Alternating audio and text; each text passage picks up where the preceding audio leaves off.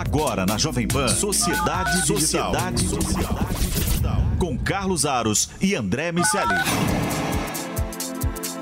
Opa, é isso no ar, o Sociedade Digital, a ponte aérea mais tecnológica do seu rádio. Eu sou o Carlos Aros, aqui comigo o André Miceli. Hoje não está remoto, está fisicamente aqui no estúdio conosco.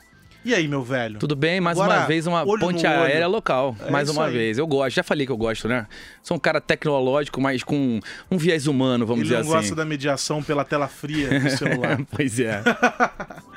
Bom, e a gente vai falar sobre essa, esse processo, né? essa dicotomia entre a- o, o valor que se tem é, em algumas tradições, vamos usar tradições aqui para não ficar num repeteco de palavras, é, frente às novas culturas que surgem nas corporações e como tudo isso em conflito pode acabar por prejudicar o processo de transformação digital. Basicamente, o que a gente vai discutir aqui hoje e que a gente vai, enfim, ah, abordar no, no- no Sociedade Digital de hoje é o seguinte: qual é o peso da cultura no processo de transformação digital?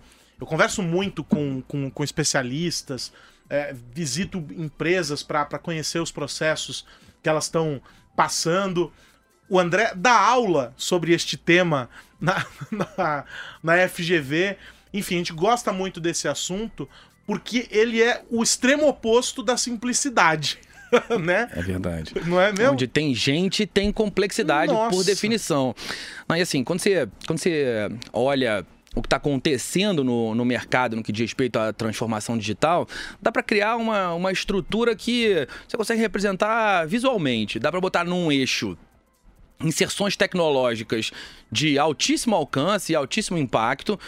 Todo, tudo que a gente vê de social, internet das coisas, mobile, analytics e por aí vai. Do outro lado, a gente vê mudanças sociais muito significativas, com envelhecimento populacional, polarização política, todas as questões de vida, saúde e morte, educação e cultura, mudanças muito significativas de, de um lado social que ora demandam e ora, e ora impulsionam mudanças tecnológicas. E diante desses dois eixos que pressionam o mercado, você começa a ver pipocarem startups que de uma hora para outra podem mudar o jogo. E isso faz com que as empresas precisem reagir. Para reagir, precisa mudar estratégia, modelo de negócio e processo de negócio. Só que só dá para mudar essas três, ou pelo menos uma dessas três, se mudar a cultura. Tem que mudar a forma de pensar, ou pelo menos ajustar a forma de pensar, ainda que a empresa preserve o seu DNA, ela precisa fazer alguns ajustes para que consiga trabalhar com um, um novo modelo de organizações ágeis, entregas por interação, enfim, um modelo que é atualizado e que consegue pivotar, né, para usar o termo, que consegue fazer os ajustes na sua estratégia em função da observação que ela faz do mercado. E é curioso porque eu- toda vez que eu, que eu sento para conversar sobre esse assunto com um- algum analista, sobretudo das grandes consultorias, e eu tive a oportunidade de ter uma conversa é, com um, um desses caras recentemente, vou trazer um trechinho é, daqui a pouco para a gente ouvir. É, eu escuto o seguinte: é, Aros, o principal desafio é mudar a cabeça dos gestores. É fazer com que as lideranças das companhias entendam esse processo, assimilem o golpe, porque é uma porrada pesada, e a partir daí consigam fazer a mudança. Então eu trago isso, por exemplo, aqui de casa. né? A Jovem Pan vive é, um processo de transformação digital. Imaginem o que, o que é na cabeça da turma aqui do nosso lado, para você que só assiste ao resultado disso. ah, uma empresa que tem mais de sete décadas de história, ah, com uma tradição gigantesca no rádio, se lançar num mergulho profundo é, no oceano do mundo digital, com distribuição em diferentes plataformas, com, com reconhecimento de novas linguagens, novos modelos de negócio, errando, acertando, errando, acertando, acertando, acertando, errando, errando, e cumprindo um ciclo que é natural de um modelo em que se promove o que? A ousadia. E aí, o que eu mais escuto deles é o seguinte: depois que esse processo é compreendido, o grande desafio é o seguinte: é o vai e faz. Não comece um processo pela metade, não se lance pro novo pela metade, porque senão você vai, ou de algum modo, matar aquilo que de bom estava funcionando no teu caso, e não vai começar o novo com um desperdício gigantesco uh, de dinheiro. E do outro você vai perder profissionais, porque você acaba. É quase um processo de autoanálise, né? Você acaba tendo que se reencontrar. Quem é você? Uh, o para onde você vai, né? O que você vai fazer nesse mundo. Então, o grande desafio é, é a liderança, é top-down. Eu, o, o, que eles dizem é assim: quando as, as lideranças dessas empresas ditas tradicionais uh, começam a perceber uh, a necessidade de mudar, opa, já passou. Então, já teve uma startup que ocupou o lugar delas, né? E o grande desafio é manobrar um transatlântico, porque essas grandes companhias, como são muito grandes, têm muito a perder. Claro. Como é que se, como é que se encontra o ponto-chave de, de dizer assim: olha só, agora é o momento de mudar. Agora eu tenho que fazer a, a volta. É, o, encontrar o momento é mais fácil do que, você, do que executar o momento, como você mesmo falou. Né? O vai lá e faz é, é realmente um grande desafio. Tem uma uma história de que inovação é igual a sopa, né? Que a gente vai pelas beiradas. É, em organizações muito grandes é mais fácil inovar processos que não são críticos inicialmente para que esse modelo de, de inovação seja interativo e possa ser se servir de um modelo de retroalimentação. Ele se financia com a própria existência, vai ganhando é, corpo à medida que vai gerando novas receitas, à medida que vai economizando e vai gerando eficiência operacional e a partir daí as coisas efetivamente acontecem. Mas sem dúvida nenhuma, sem alta gestão comprada, não tem a menor possibilidade da, da, do processo de, de transformação, de adequação digital, de criação de novas estratégias digitais, seja como você vá chamar, não existe a menor possibilidade dele funcionar de maneira eficiente. É engraçado que uma pesquisa recente do Gartner é, entrevistou as lideranças das empresas e é, para 25% das lideranças, a transformação, a cultura da empresa da qual ela faz parte, ela, a cultura ajuda o processo de transformação digital. Para 64% ela atrapalha. Para 11% ela não ajuda nem atrapalha. Então você percebe que o, o, o percentual de gente que enxerga que a cultura da empresa atrapalha é muito maior. E quando faz, fizeram essa pesquisa com a diretoria, mais de 70% dos, do C-level, dos vice-presidentes e diretores, acham que estão entre os 50% que melhor performam. 70% acham que estão nos 50% que melhor performam. Sinal que tem muita gente errada nessa história. A é conta curioso, não fecha. Né? Não fecha, exatamente. Mas a, a, nessa história das pesquisas, né? Quando a gente pensa a cultura como um pilar importante e, e quando a gente observa o papel preponderante de, de, um entendimento de que a cultura não é algo uh, que você abandona, né? Porque assim, a empresa ela não, é, não se trata de para se tornar uma empresa que tem uma mentalidade ágil, você não precisa abandonar os princípios, os o DNA da empresa. Não é como se os valores se esfarelassem no meio do caminho do processo de transformação digital, para que uma nova empresa nasça ah, com outros valores e um novo propósito. Não, não é nada disso. Né? O, que se, o que se propõe é a minha empresa ela vai operar segundo esses valores a partir de uma nova mentalidade. São novos caminhos para se chegar ao, ao mesmo lugar que se pretendia. Né? O objetivo não muda. E aí, quando se fala sobre a cultura e a adoção de tecnologias, as duas coisas elas estão muito alinhadas.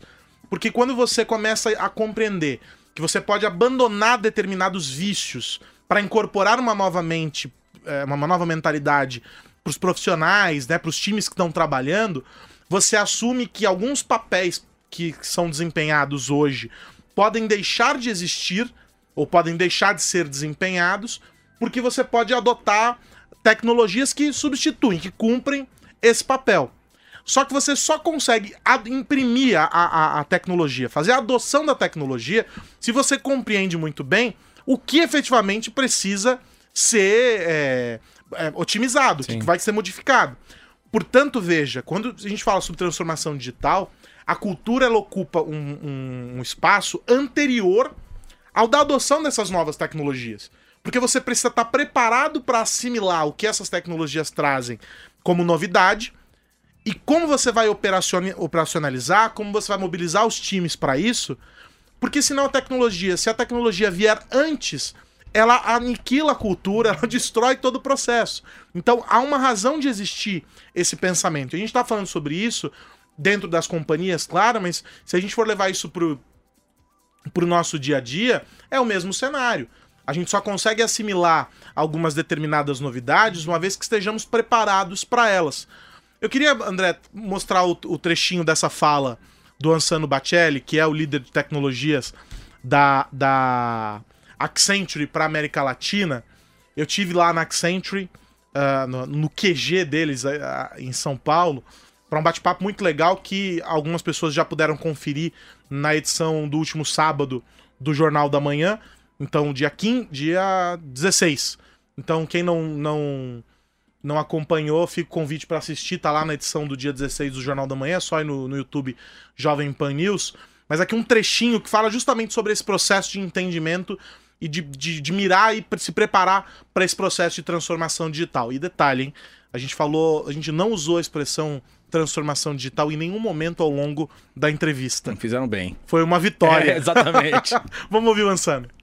Tecnologia está à disposição de todos, conhecimento está à disposição de todos. A vontade de mudar, a vontade de exercer uma liderança diferente. E muito mais, não é vontade de mudar por vontade de mudar, é vontade de mudar para garantir, vamos falar assim, a longevidade do negócio e reinventar o negócio no meio do caminho, usando a tecnologia. Então, assim, a, a mentalidade empresarial, olhando esse caminho de, de longevidade do negócio, cada vez mais um consumidor super exigente, tem que trabalhar no caminho de mudar.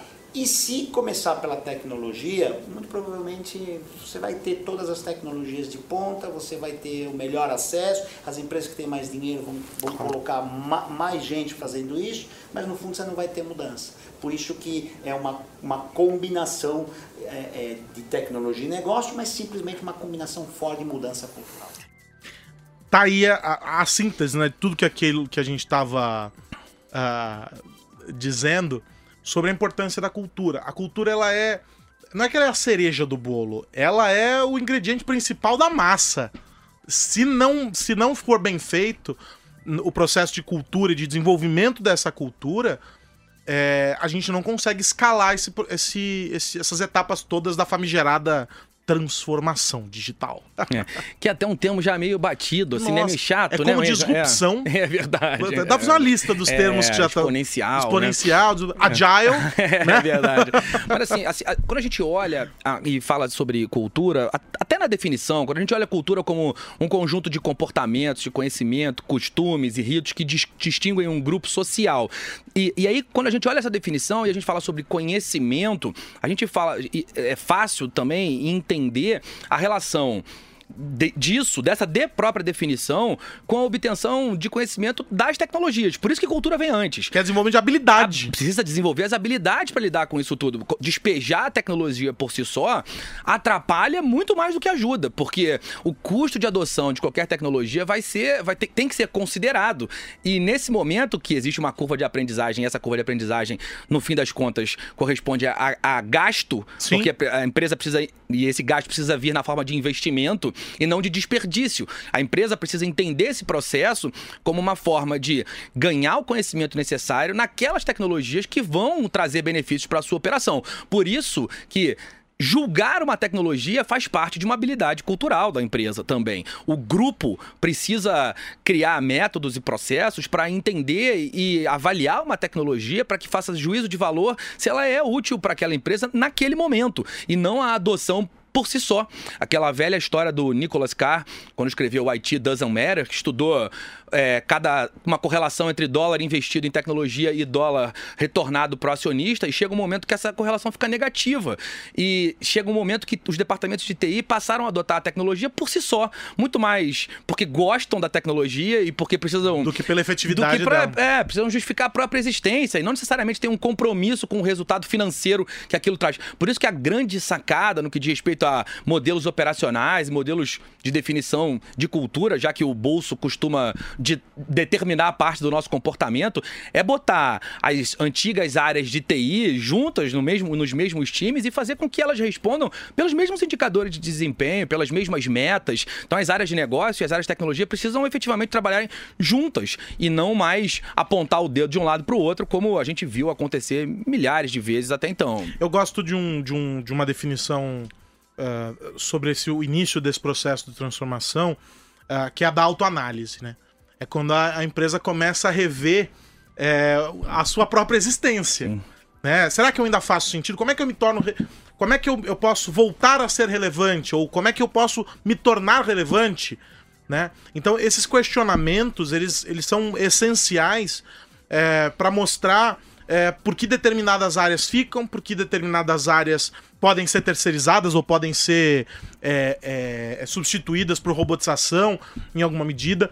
Eu me lembro de algum tempo atrás estar participando de um bate-papo com, com, com o pessoal da TOTUS uh, e eles falavam sobre algumas soluções de, uh, de robotização uh, e como no começo é, os, alguns clientes ficavam assustados e, nossa, então é, assustados no bom sentido. Então, quer dizer que a gente vai poder é, substituir um departamento inteiro, sei lá, o nosso financeiro agora, a máquina roda tudo sozinho, pagamento já sai, recebo comprovante, tá tudo feito e acabou.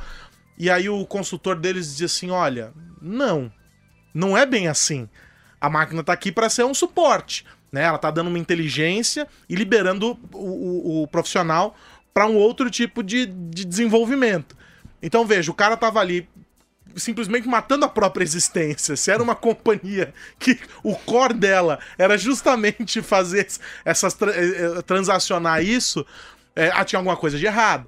Então, é, eles falavam muito sobre isso. Assim, muitas vezes o consultor, quando chega para fazer uma implementação de uma, uma solução, antes da venda né, da, da solução, nem implementar, mas Sim. fazer a, a, venda, ele é quase um psicólogo. Não, vem cá, mas espera aí. Por que, que você precisa? Mas precisa mesmo. Mas como é que é? O que, que você tá percebendo? Aí lá na frente, começa um, um, questionamento sobre a própria razão de existir do camarada, e aí você descobre que assim, o cara tá perdido. Uma vez que ele se acha, você começa a buscar lá os fiapos, e aí você, nós vamos identificar a, a cultura, né? O, o que, que une toda aquela turma. Qual é o propósito daquela galera? E aí você vai escalando. A tecnologia, nesse caso, que foi o que originou aquela demanda, porque é por causa da revolução tecnológica que se discute tudo isso, uma nova sociedade, novos modelos de consumo e, e etc., tudo isso vem a reboque uh, de um processo que envolve pessoas, essencialmente cultura e pessoas. Não tem como dissociar, né, André? Não, não, não tem como dissociar. Tem um, um professor que é o, do MIT, que é o professor Thomas Maloney, ele é o diretor do Centro de Inteligência Coletiva do MIT. Ele escreveu um livro que eu gosto muito, que ainda não foi traduzido aqui no Brasil, que se chama Superminds. Então, ele fala sobre como humanos e computadores podem trabalhar em conjunto para criar supermentes, efetivamente. E aí ele faz um, um, um, framework também, um quadro, onde a parceria humano-computador é detalhada e, e encontra pontos de interseção de trabalho efetivamente. Então, algoritmos que dão suporte a seres humanos, mas seres humanos que usam ah, características que são nossas e os algoritmos não vão poder reproduzir tão, tão cedo quanto a capacidade de identificar uma ironia, quanto a capacidade de ter empatia, quanto o senso de julgamento, porque é, da aplicação de uma lei, de uma regra da empresa, uma regra corporativa, a criação de exceções, enfim, é, esse tipo de parceria é a que efetivamente faz com que as super supermentes existam, onde os humanos exercem atividades que são essencialmente humanas e os algoritmos ainda não conseguem ter. Um dia talvez tenham, mas ainda falta muito para isso. E os algoritmos fazem os trabalhos repetitivos. É, quando, quando, quando citam essa, essa tua reflexão, eu invoco aqui Marta Gabriel dizendo o seguinte: se você não quer ser um robô, é só não quer ser substituído por um robô, não seja um robô. É isso. As características humanas são aquelas que serão cada vez mais valorizadas Exatamente. no profissional, né? E, e, o processo, no final das contas, pode ser um, um grande aliado, porque libera os seres humanos para fazerem o que podem fazer de melhor e deixam o trabalho chato, a planilha, o processamento, a conta, a atividade repetitiva com a máquina. Agora, não dá para ter ilusão. Vai ter um pedaço de, do, do, contingente de trabalho que vai ficar desalocado. Vai ser o pedaço não empregável, como disse o Harari. Sim, ele sim, fala sim. isso recorrentemente. É a, a, a, massa de inúteis, né? Exatamente, a massa de inúteis. Então, para aqueles que é, se, se deparam com essa situação em suas empresas, no fim das contas, existe um caminho, que é estudar se preparar. E aí é que a cultura tem um peso importantíssimo, porque quando o camarada ele já entende que essa é uma realidade uh, que se aproxima, né? Ela não é ainda 100% é, é perceptível, porque algumas áreas ainda estão num processo de transição. Para algumas vai ser num piscar de olhos, para outras demorará ainda um pouco mais e etc. Então, uh, quem consegue ter essa visão e projetar os impactos para o setor e etc., consegue iniciar o preparo mais cedo. E algumas empresas dão suporte para isso, com programas de capacitação constante. Sobretudo, essa é uma cultura, sobretudo, importada das companhias de tecnologia, que por uma necessidade de formação de mão de obra, porque a academia não conseguia entregar, ainda não consegue não, hoje, né? Pela vez, cada vez pior. Não consegue entregar uh, o, o camarada pronto, com as habilidades que, que são demandadas pelo mercado, as companhias de tecnologia passaram a fazer esses inputs e esses treinamentos, né, essas atualizações de forma constante. Foram criadas verdadeiras academias dentro das, das empresas para ensinar, por exemplo, algumas linguagens específicas de programação e por aí vai. Então esse modelo foi replicado para outras companhias em diferentes áreas. Surgiram, por exemplo, os nanodegrees, que foram incorporados à cultura de algumas empresas que estimulam essas graduações mais curtas, são tiros mais curtos, muito focados, é como se fosse um suco concentrado, né? Você toma uma. Ah, agora é marketing digital. Então o camarada faz um, um sprint ali, mega concentrado do, sobre aquele tema. Não, agora é analytics. Aí o cara, bum, mais um sprint. Então, tudo isso foi sendo trazido como elemento dessa nova cultura para fortalecer o profissional, no entendimento de que em dois, três anos, e essa é a média né, que se, se coloca pro, em algumas pesquisas, de que em dois, três anos, um camarada que para de estudar tá obsoleto. está obsoleto. Ou seja, três anos é muito pouco tempo. É tipo, passou. Sem dúvida. Né? Então, se em três anos você se torna obsoleto para o mercado, porque você não corre atrás, não se atualiza. Uh, imagine isso numa escala em que tem uma galera que está saindo da faculdade uh, e que não entrou no mercado de trabalho, nunca teve uma experiência com, com demandas profissionais, não sabe quais são as, as, as skills que são necessárias. Então há um, um, um, gap importante sobre o qual essa cultura que nós estamos falando está é, tá dentro das empresas tem um impacto severo no que acontece fora das corporações. Então, quando se discute essa, essa geração de, de inúteis, ou essa massa de, de, de inúteis, a gente está falando essencialmente daquelas pessoas que não conseguem se encaixar dentro desse novo modelo, dentro dessa nova cultura corporativa que se estabelece, dentro dessa nova dinâmica de mercado de trabalho e dentro de uma nova dinâmica em que as tecnologias elas chegam e rapidamente elas se vão. E quando você tá achando que entendeu tudo sobre aquela que acabou de chegar, ela já morreu porque uma outra é muito melhor do que ela. É, esse, esse ciclo de adoção e descarte de tecnologia é realmente muito relevante. Isso volta para o início da nossa conversa, quando a gente falou de tecnologias que pressionam o mercado porque tem um largo potencial de alcance e mudanças na sociedade. Sim. Quando a gente fala na, das mudanças na sociedade, a gente está falando também o cara que não, não tá empregável, mas existe o cara que não quer se empregar mais, porque os programas de renda mínima, porque existe uma, uma relação diferente com o senso de pertencimento do que costumava existir. Então, pela primeira vez, a gente viu no Brasil, por exemplo, o número de carteiras de motoristas diminuindo de um ano para o outro, carteiras emitidas para jovens com 18 anos, o que mostra que a nova geração liga menos do que a anterior para ter uma carteira de motorista e, consequentemente, comprar um carro. Então, essa relação onde o ser humano precisa de menos e, em alguns lugares, é garantido por programas de renda mínima. E, em função dessas características, para de correr atrás, realmente ele vai ser, ele vai fazer parte dessa horda de não empregáveis, dessa horda de inúteis, como diz o Harari. Por outro lado, isso abre oportunidades para quem realmente quer se atualizar, se capacitar em programas como os nanodegrees, como as universidades corporativas, com as universidades corporativas. E no final das contas, as empresas entendem e passaram cada vez mais a enxergar o modelo de treinamento e capacitação muito mais como um investimento do que como um custo. É uma, é uma, é uma questão de sobrevivência. Não dá para só disputar o mercado comprando gente que já sabe, porque senão fica caro demais. O, o, o mercado, principalmente das profissões tecnológicas, tem tem pagado muito, tem pago muito alto, e isso é, é, é uma condição importante para um, negócios que são cada vez mais tecnológicos. Eles, se comprar caro, vai ter que vender caro, sob a pena de deixar de ser competitivo e de morrer de um jeito ou de outro. Por isso que o desenvolvimento de competências precisa ser feito dentro de casa, efetivamente. Bom, o Wilson já levantou as mãos dizendo que nós mais uma vez estouramos o tempo. É, a gente manda sempre um beijo pra Larissa Coelho quando isso acontece, pra ela não ficar brava. Mas é, semana que vem tem mais Sociedade Digital e tem um, um, um, ponto aqui só que vale ressaltar, né?